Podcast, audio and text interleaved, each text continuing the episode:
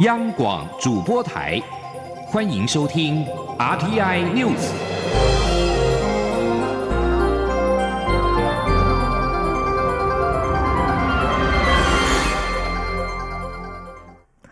各位好，我是张睡华，欢迎收听这节央广主播台提供给您的 RTI News。俗称武汉肺炎的 COVID-19 疫情持续延烧，外界关切纾困预算是否充足。行政院长苏贞昌今天表示，除了立法院通过的六百亿特别预算，以缓积极的四百亿，再加上中央银行两千亿，其他基金加起来四千亿。未来随着疫情变化，整个纾困预算规模大概会到一兆，公共支出也要求加大、加快、加码、加速。记者郑玲报道。武汉肺炎疫情持续延烧，国民党立委李德威三十一号在立法院会质询时提到，行政院曾宣示防疫优先、纾困并行、振兴在后，许多委员都提出新加坡防疫预算惊人。行政院长苏贞昌也表示会扩大纾困方案，目前有无规模数字？苏贞昌回应，整个规模大概到一兆。外界常拿台湾与其他国家比较，但各国状况大小不尽相同。当初特别预算六百亿，感谢立法院快。快速通过，而那时只有中国疫情，现在扩大到欧美等国，所以预算也势必要扩大。所以六百亿再加上以往积极四百亿，就一千亿，中央银行两千亿，再加上其他基金等等，要四千亿的规模。那未来随着疫情，因为还在变化，是，所以大概台湾会到一兆的规模，整个来纾困，好，还有。中央哎，这个公共支出，我们老早已经要求的哎，加大、加快、加码。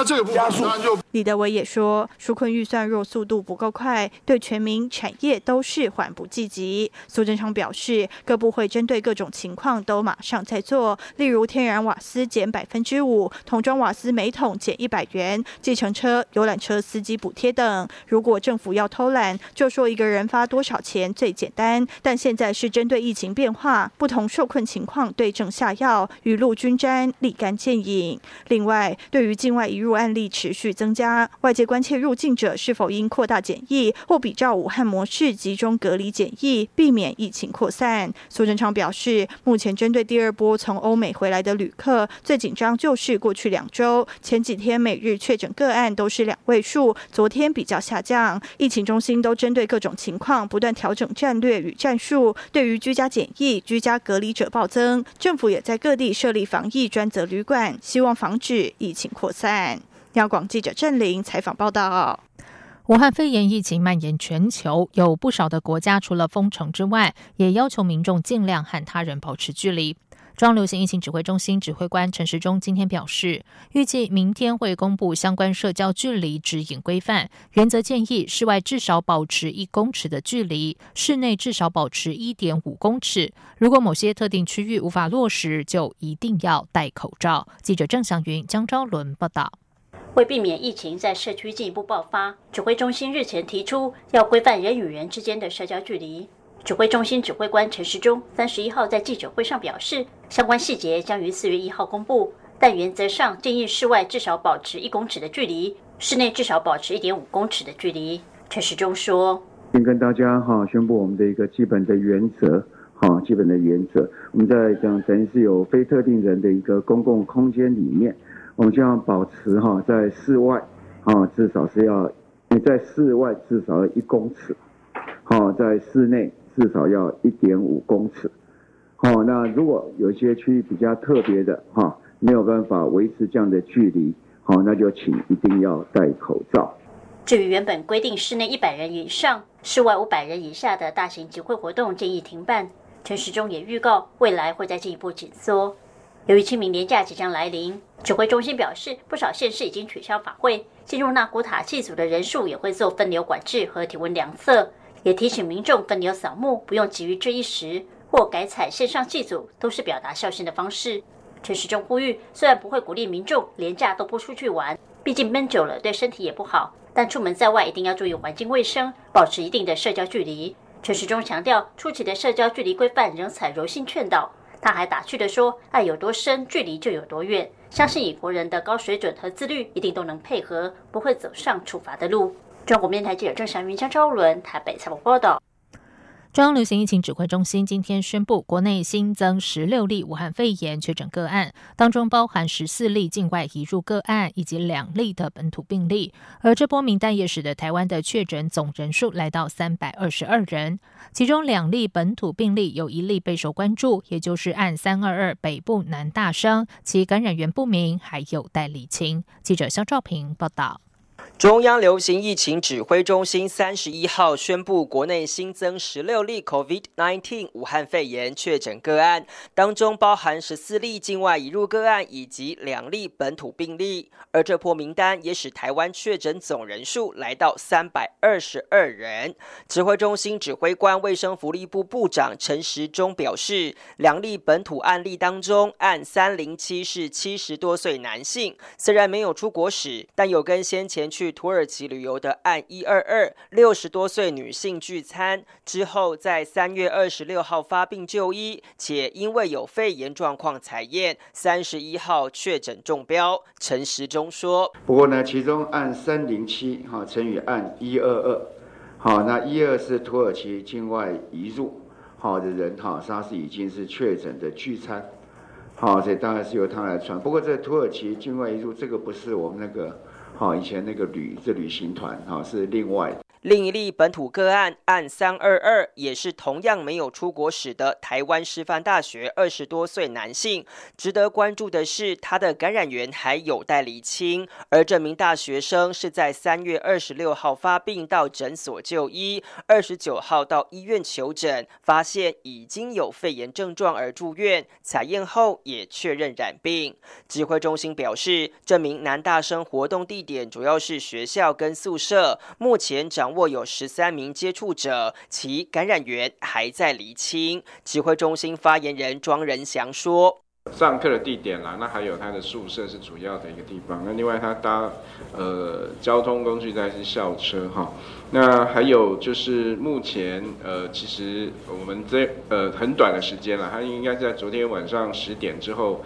才确认。那我们早上呃有紧急到这个校园去做疫调。那目前会先针对他的这个同实验室的。还有这个同宿舍的啊，都会做呃，请他们做居家隔离啊。那至于说要停班的这部分，就就根据我们疫调的部分，那就会请他有上过课的这些部分来做停班停课好，谢谢。另外，外十四例境外移入个案，入境日介于三月十六号到二十九号，发病日则介于三月一号到二十七号。个案发病前多在美国、英国、冰岛。法国、瑞士以及泰国、菲律宾等国家出国目的有工作、就学跟自助旅游。指挥中心表示，国内目前共有三百二十二例确诊，当中有两百七十六例境外移入，以及四十六例本土病例。而确诊个案当中有五人死亡，三十九人解除隔离，其余住院隔离当中。中央广播电台记者肖兆平采访报道。今天公布的武汉肺炎确诊的二十多岁男学生，现在正就读台湾师范大学，也是国内第六所有师生确诊的大学。校方今天表示，和这名学生相关的课程已经改为线上教学，学校也将在清明连假进行大消毒。中流行疫情指挥中心日前公布，从四月九号起，民众可以每两个月寄送三十片口罩给海外二等亲内亲属。指挥中心副指挥官陈宗彦今天在记者会上表示，民众必须上网申请许可证，凭许可证才可以寄送。相关申请网址预计下周会公布。指挥中心指挥官陈时中表示，民众如果要寄送海外亲属口罩，可以凭海外亲属的健保卡申请，或是由在台家人累积口罩数量寄送。由于海外疫情状况导致口罩确实吃紧，如果有特殊状况，指挥中心会严议以特例的方式协助，尽可能让需要的国人取得口罩。武汉肺炎疫情让民众对于口罩的需求逐步增加，台湾口罩超前部署不到两个月，日产能今天正式的突破一千三百万片。经济部表示，在口罩国家队和国军努力之下，完成了不可能的任务。目前正演绎添购 N 九五口罩机，提供给第一线的医护人员和防疫人员。外交部和驻秘鲁代表处日前协调包机，搭载我国人与日本等国的旅客离开秘鲁。外交部发言人欧江安今天回应指出，这架商业包机除了我国人之外，还有日本、美国、新加坡、马来西亚的国民共同搭乘，在相关各方合作之下顺利完成，是一次成功的国际合作实例。未来将会致力累积更多国际合作果实，为全球防疫工作做出更多贡献。记者王兆坤报道。外交部与驻秘鲁代表处日前协调第二架商业包机。搭载我国人与日本等国旅客离开秘鲁飞往美国。日本内阁官房长官菅义伟日前对于台湾提供的协助表达感谢。外交部发言人欧江安表示，包机顺利起飞并安全降落美国，来自我驻秘鲁代表处与秘鲁相关单位、相关国家驻秘鲁使馆的通力合作，是一次成功的国际合作实例。他说：“这个包机的协调之下，就是第一个先满足我们的国人。那既然有空位呢，其实我们这个时候呃，大家协调好，也拿到了这个秘鲁政府的一个许可之后，那我们当然可以呃，很欢迎其他这个友好的国家，他们所需要的人民跟我们一起搭乘。所以，我们外交部很新建这样子的一个结果，呃，这是一个很好的一个国际合作的模式。”欧江安强调，这个实例彰显台湾以实际行动落实我方世卫组织推案核心理念。Health for all, Taiwan can help。我国致盼累积更多国际合作果实，为全球防疫工作做出更多贡献，并将持续强化与日本等理念相近国家在各领域的友好关系及合作往来。中央广播电台记者王兆坤台北采访报道。此外，台湾和澳洲合作防疫，相互采购防疫物资原料。外交部发言人欧江安今天表示，澳洲常年从我国采购口罩的相关材料，同时也是我国重要的酒精原料产地。为了确保两国民众都有充足的防疫物资，我国和澳洲经由互相提供优惠价格采购所需原料，共同携手对抗武汉肺炎疫情的蔓延。澳洲驻台办事处今天也特别在脸书贴文，谢谢你台湾，并表示很高兴这次合作让双方人民能够加强健康。在外电消息方面，西班牙外交部长贡萨雷兹今天提议，欧洲联盟应该增加预算，以对抗武汉肺炎大流行造成的危机。贡萨雷兹表示，欧洲央行和欧盟执委会虽然已经宣布了应对疫情的相关努力，不过欧盟各国之间有必要更加团结一致对抗病毒。瑞典财政部长安德森今天就表示，因为武汉肺炎疫情导致经济下滑，今年瑞典的国内生产毛额 GDP 恐怕会萎缩百分之四。瑞典政府则是端出了多项的应应措施，包括对缩短工时提供补助、退税和贷款担保等等，借此舒缓武汉肺炎所带来的冲击。不过，也有些经济数字逆势成长。市场研究机构凯度今天公布资料，英国三月份截至三月二十二号的四周，杂货店销售跟去年同期相比飙升了百分之二十点六。资料报告指出，杂货店销售在这段时间大幅攀升的原因，主要是英国政府为了遏制武汉肺炎疫情扩散，采取封城围堵措施，使得民众疯狂抢购民生物资，也因此使得杂货店销售业绩大幅增加。全球武汉肺炎疫情升温，有多国外交官员在家办公、远距进行协调。在历经艰苦谈判，联合国安理会三十号史无前例远距通过了多项决议。法新社报道，多位外交官说，安理会一致通过四项决议案，其中包括将负责监督北韩制裁的联合国专家任期延长到二零二一年的四月。此外，联合国在索马利亚的任务将会延长到六月底，而在苏丹达夫尔地区的任务则会延长到五月底。安理会也批准了旨在改善对维和人员保护的第四项决议。这是安理会从本月十二号开始远距办公以来所批准的首批决议。为了遵守隔离和远距办公的建议，肩负维持国际和平和安全责任长达七十五年的安理会，不得不创立全新的一套规则。经过十多天谈判，安理会成员同意先就决议草案进行闭门谈判，接着在二十四小时内把投票以电子方式发送给联合国秘书处，由联合国秘书处发布表决结果。外交官说，有几个国家希望举行完整的视讯会议，但俄罗斯基于法律和政治理由表示反对。俄罗斯是拥有否决权的五国之一。这里是中央广播电台台湾之音。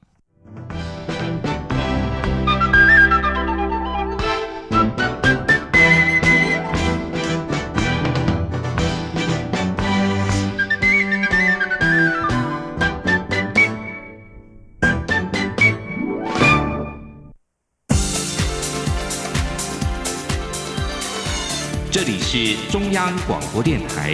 台湾之音，欢迎继续收听新闻。时间是十九点十五分，欢迎继续收听新闻。针对通奸罪是否违宪，司法院大法官今天上午在宪法法庭召开言辞辩论庭，申请人代表台北地方地院法官吴志强认为，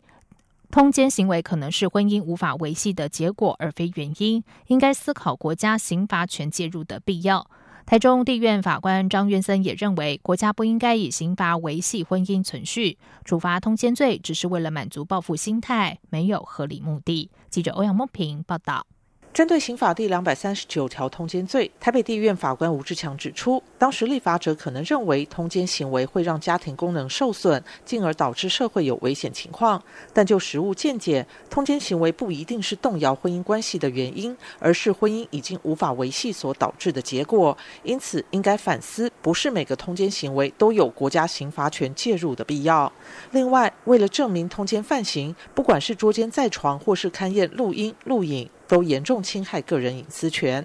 至于刑事诉讼法第两百三十九条的但书，也就是对于配偶撤回告诉者，其效力不及于相奸人。吴志强指出，立法者是希望借此让夫妻早日脱离诉讼关系，重修旧好。但其实一旦提告，彼此关系就已经受到影响。而且双方如果离婚，失去配偶关系，撤告效力便给予相奸人，这将造成无意维系婚姻关系的两人被迫戴上假面具。因此，这两条规定的结合运用，其实已经侵害隐私权，违反比例原则，也违反平等原则。台中地院法官张渊森也指出，两人是否要结婚、离婚是私事。同样的，配偶间是否要忠诚也是两人的私事。国家不该以刑罚恫吓人民要对配偶忠诚，以维系婚姻的存续。他认为，危及婚姻存续的原因非常多，连挤牙膏方式不同都可能危及婚姻。难道要一一入刑？他并认为，处罚通奸罪只是为了满足报复的心态。他说。我们可以了解说，通发现配偶通奸的时候，心理所造成的痛苦，但是并不是说一个人有痛苦就要去用刑法去处罚另外一个人。处罚通奸罪，它只是满足报复的心态而已，所以这样的目的也是通不过合理性的审查。综上呢，刑法二三九条通奸罪，它跟相奸通奸罪要保护的法益，在并不存在合理性，所以在比例原则的第一阶段。就应该是违宪的。以关系机关身份出庭的法务部代表政务次长蔡必仲则指出，婚姻及家庭并无重大变革，因此已作出通奸罪不违宪的释字第五五四号解释没有变更解释的必要。他并引用民调结果，指七八成的台湾民众都反对通奸除罪化。至于刑诉法第两百三十九条但书部分，蔡必仲则表示，立法上有再酌量的空间。法务部检察司司长林景村也指出，为了维系婚姻、家庭制度及社会生活秩序，因此对人民的性自主权与隐私权适度限缩，且多数国家均未宣告通奸罪违宪，而是立法废除。司改国事会议也没有提及违宪。关系机关司法院刑事厅厅长彭信明则依据法务部近年的统计，指出，在通乡奸罪的起诉及判决有罪者中，女性均多于男性，而且有随着程序进行而愈发不利于女性被告的倾向。由此实证，刑诉法第两百三十九条的但书是以性别作为基础而为的差别待遇。中央广播电台记者欧阳梦平在台北采访报道。国民党在总统大选败选之后，推动成立改革委员会。党主席江启臣预计最快明天中常会就会公布委员会成员名单，宣告委员会正式成立运作。改革委员会下设组织改革、两岸论述、青年参与、财务稳健等四组，总召为党主席江启臣，副召集人由秘书长李乾隆担任。根据了解，江启臣已经找好四位副秘书长，包括李彦秀、柯志恩、谢龙介、严宽恒，分别担任小组的召集人。最快四月一号中常会就会对外公布名单，宣告改革委员会正式成立，并且在四月底之前召开分组会议，撰写分组报告，五月提交改革委员会来讨论，并且在五月二十二号之前提出书面建议。针对党籍部分区立委频频的惹出争议，江启臣日前表示，他已经请组发会和考纪会研拟立委考核评鉴办法，待改革委员会成立之后，就会提出方案。此外，国民党地方党部主委将会全数改为党中央派任。王玉明指出，目前已经有十八个县市的党部主委人选已经确定，江启臣应该会在四月一号的中常会中公布，其余县市也会尽快的找好适合人选。继续来关心的是，交通部长林佳龙昨天火速的拔除一名涉及公器私用导致疫情扩大的观光局官员主管之职。林佳龙今天下午再度在脸书发文强调，机场的防疫第一线，身负执行防疫任务的交通部观光局主管应该要以更严格的标准来应对。对此，该名官员今天首度打破沉默，除了否认只是下属接待由菲律宾返台的儿子之外，也对桃园机场旅游服务中心的员工及其幼儿因此染上武汉肺炎感到抱歉和遗憾。针对遭到的处分，他则是表示，身为公务员，只能尊重长官所示。记者吴丽君报道。俗称武汉肺炎的 COVID-19 疫情当头，观光局一名主管却传出进行指派驻桃机旅服中心的下属接待其刚自菲律宾返台的儿子，并于公务时间开车前往桃机。结果，该名下属及其儿子双双于日前宣告确诊，该名下属的五岁幼儿也因此染疫。交通部长林佳龙为此震怒查办，并于三十号认定。该名官员公器私用，火速拔官降调。对此，该名官员三十一号首度接受媒体采访，指出接机当天确实有向局长口头告假，只是因为后来看公文到半夜，忘记完备请假手续。他强调，年假从未休完，怎可能贪图那两三小时的假？该官员也表示，他与淘机旅服中心主任。是多年同事兼好友，妻子也是从小就熟识该名主任，并喊他叔叔。而妻子在菲律宾工作多年，返国都是自行通关，这次也一样。过去他也从未要求下属接待，因此妻子二十号自菲律宾返台当天，他只是在聊天时有向该名主任说一声，并未指示接待。该名官员也。强调妻子三月初在菲律宾住院期间，并非武汉肺炎所致，而且住两天就出院了。因此，对于淘机旅服中心员工及其五岁幼儿因此染疫，他除了意外，也感到抱歉。他说：“那当然都觉得很遗憾了，也是始料未及了哦。这个病毒啊，真的是它也不会直走，也不会横走，到处走，所以。”对他们父子都得到了，我也感觉到非常的抱歉，希望他们赶快的复原。针对林佳龙寄出的处分，该名官员则表示尊重长官所示。他说：“这个都由长官决定了，因为我公务员干那么久了，对不对？三十多年了。”我想，这个职位的问题都是由长官来决定，我尊重。该名官员也说，接机时他有做必要的防护及消毒，他也未与妻子同住，只是从三度送必要物品过去，但都只有短暂停留。至于上周所有公务行程，他都有全程戴上口罩。中央广播电台记者吴丽君在台北采访报道。在财经消息方面，美股延续反弹走势，带动台股今天持续开红盘。不过盘中出现了震荡格局，中场收在九千七百零八点，上涨了七十八点，涨幅百分之零点八二。月线则是大跌了一千五百六十八点。在汇市方面，新台币对美元汇价微贬了零点四分，收在三十点二五四元。记者谢嘉欣报道。武汉肺炎 （COVID-19） 肆虐，在美国一系列救市措施下，科技股出现反弹，拉抬美股四大指数全数收涨，进而激励台股三十一号以高盘开出。不过，因本土法人适逢季底做账，开始调节持股，卖压涌现，大盘一度跌破平盘。所幸尾盘有逢低买盘踊跃进场，中场收在九千七百零八点，上涨七十八点，涨幅百分之零点八二。月线则因本月受到疫情冲击，全球出现恐慌性股灾，台股三月拉出长黑棒，大跌一千五百六十八点。分析师指出，只要全球疫情能控制下来，台股随时有机会挑战万点。分析师李永年说：“如果美国股、美要控制的话，那我们台湾股市呢，当然随时都可以去挑战万点。可是呢，如果说美国的疫情呢，还是处于这种失控的状况之下的话，那甚至于引发更严重的这种大型社区感染啊，或者是封城的这种状况，那么呢，我们台湾股市呢，在短期之内就可能呢，还要继续要做。”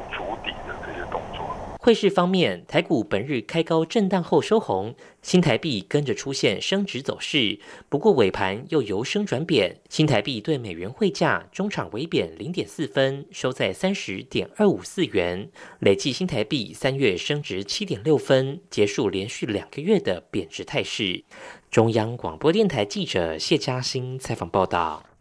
接下来进行今天的前进新南向。前进新南向。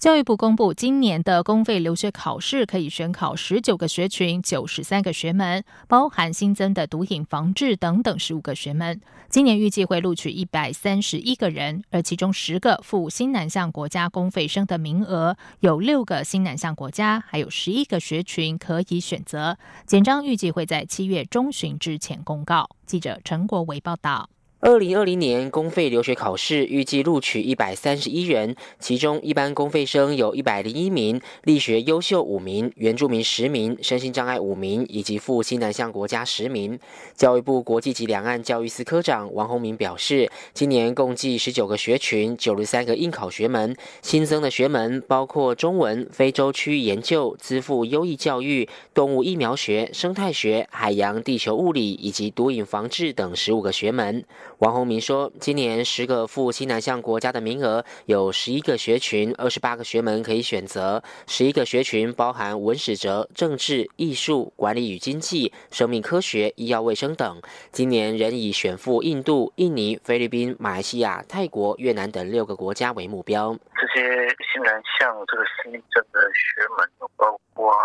社会科学的族群与移民，还有新媒体艺术。文化产业与国际行销，另外还有能源经济以及数位经济跟新农业经济，还有生态学跟公共卫生，这些都是一零九年新增的学门，也是鼓励我们的学生赴新南向国家来进修。教育部表示，有关应考学门、研究领域、留学国家、应考专业科目以及预定录取名额，都已经公布在教育部全球资讯网。完整的简章内容，预定六月底到七月中旬公告，七月二十四号开放线上报名。中央广播电台记者陈国伟台北采访报道。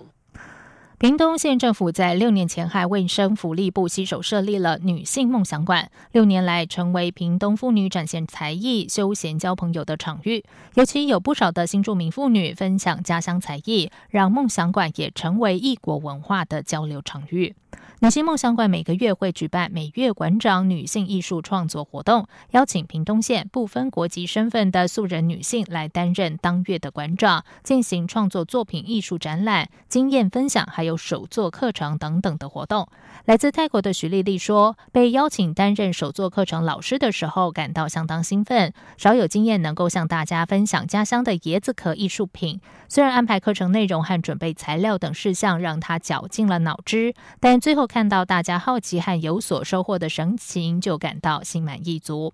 徐丽丽说：“最让她感动的是，在这个场馆没有国籍之分，大家互相分享、鼓励和学习，深刻感受到屏东对于女权不分国籍的关照。”屏东县长潘梦安指出，女性梦想馆为多功能复合型空间，除了有多功能族群妇女创作展览室，提供女性展览作品之外，也拥有女人沙发吧、姐妹电影室、女性艺术创作展场等等，期许妇女在离开厨房家务之余，都能够快乐学习、自我成长，让梦想没有极限。以上新闻由张旭华编辑播报，这里是中央广播电台台湾之音。